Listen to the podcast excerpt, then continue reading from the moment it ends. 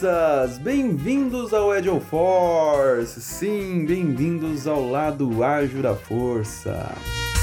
Eu sou o Marcondes e hoje, no oitavo episódio do The Agile Force Cast, nós chegamos ao quinto grande equívoco do mercado perante a agilidade, seguindo ali o meu artigo homônimo que está no LinkedIn, que é Jorge Luiz Silva Marcondes, Luiz com S, e o tema de hoje é agilidade na produção sob uma gestão tradicional.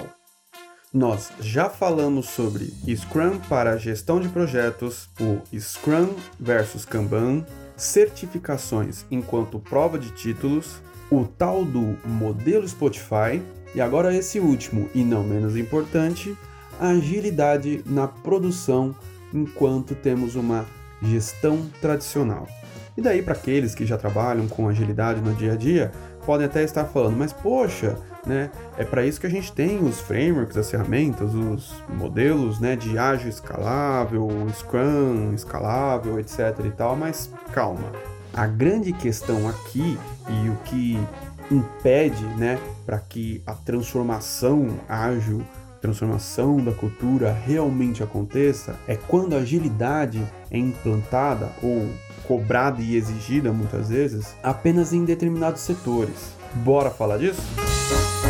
Pois bem, geralmente nos times de desenvolvimento ou com alguma sorte em toda a área de tecnologia, é onde nós vemos um empenho para que a agilidade aconteça. Mas nós sabemos que muitas vezes essa agilidade não chega na alta gestão, naqueles que possuem a visão estratégica e quem em uma determinada parte das empresas é justamente quem gera a demanda para o desenvolvimento.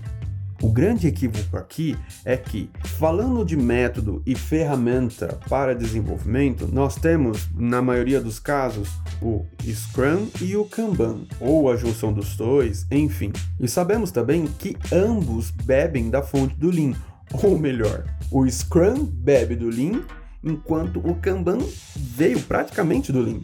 E aqui eu estou falando Kanban método, Kanban de David Anderson. E o equívoco está justamente aí. Enquanto quem produz tenta seguir pelo modelo puxado, por estar trabalhando com algo baseado no lindo toyotismo, quem vem gerando a demanda ainda segue de uma forma mais tradicional, embora eu não goste muito do termo, até porque de ágil a gente já tem aí quase 20 anos, mas as ferramentas e os modelos que não estão abaixo aí do, do grande guarda-chuva do ágil, desta cultura ágil, atuam pelo modelo empurrado, herdado ali do Fordismo, do Taylorismo, etc. Ou seja, é como se a Ford continuasse sendo quem ela é na gestão, na alta gestão, visão estratégica, porém exigisse que a linha de produção seguisse conforme a Toyota faz. Diz aí, você acha que isso funciona? Talvez pensar e estudar em uma maneira de trabalhar de forma híbrida seria uma solução. Mas vamos ser francos, não é isso que acontece temos uma alta gestão, temos aqueles que têm a visão estratégica pensando muitas vezes a longo prazo, vivendo em um paradigma que não compreende o just in time, o time to market, se baseiam em um modelo onde o escopo é fechado e esperam que o time venha estimar o custo e o prazo, quando não esses três pontos são totalmente determinados e o time não tem nem o que negociar. Enquanto isso, exige-se que o time seja ágil, viva o paradigma do modelo da agilidade, onde o custo e o prazo já vem determinado, porém é onde nós podemos negociar o escopo. Aquilo que será desenvolvido, aquilo que será entregue, seja de forma incremental ou seguindo um fluxo contínuo de entregas. Veja, se tem duas grandes fontes que o modelo ágil ou a cultura ágil se abastece é do Lean e do Design Thinking. Enquanto o Lean tem por sua vez a gestão de qualidade, redução de desperdício, melhoria contínua, o Design Thinking corrobora com essa visão já mais voltada ao produto. Porém, uma das coisas que eu gosto de destacar no design thinking é a resolução de problemas de forma empática. E não só isso, mas algo que é até nome de livro: o comece pelo porquê. E é aí que está. Por que usar o ágil? É porque está na moda, apesar de 20 anos, pelo menos a partir do manifesto ágil? Afinal de contas, o Scrum veio com esse viés, por exemplo. Veio trazer a resolução de um problema da época. E isso não mudou só porque o tempo passou. Se a empresa entende que ela precisa ser envolvida e abraçar a cultura ágil, é necessário que toda ela passe por essa transformação e não apenas um determinado setor ou apenas a nível operacional. O assunto ágil escalável ou Scrum escalável tem abrangência o suficiente para criarmos um outro podcast, mas eu gostaria de trazer um único ponto.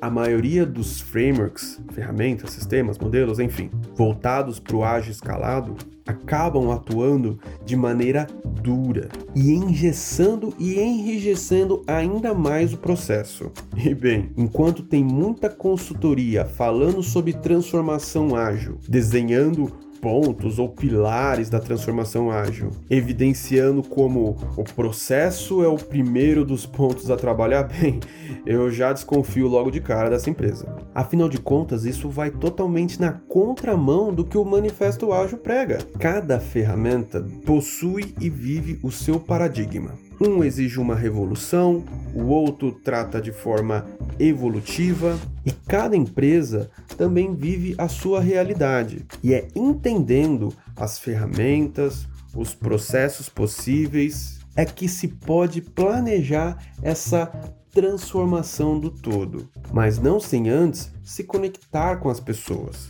entender onde está. É só assim que podemos traçar os objetivos e o como chegar nesses objetivos. Lembrando que sempre temos que estar prontos a nos adaptarmos mais do que seguir um plano do começo ao fim. Não o contrário, não colocando processos em vez de pessoas, não criando um plano totalmente estruturado que não pode ir na frente ser adaptado. Isso é o contrário do ágil, isso é anti-ágil. Mas isso é uma conversa para um outro podcast, enfim. E aí, o que, que você acha dessa situação? Agilidade na produção sob gestão tradicional. Você concorda? Você discorda? Pois bem, eu vou ficando por aqui. Se você quer mandar uma mensagem, quer trazer uma sugestão de tema para tratarmos aqui, o e-mail é theagileforce.gmail.com tem também o Instagram, arroba TheAgileForce, e, como já citado anteriormente, o meu LinkedIn, Jorge Luiz Silva Marcondes, Luiz com S, onde você encontra os meus artigos, minhas publicações.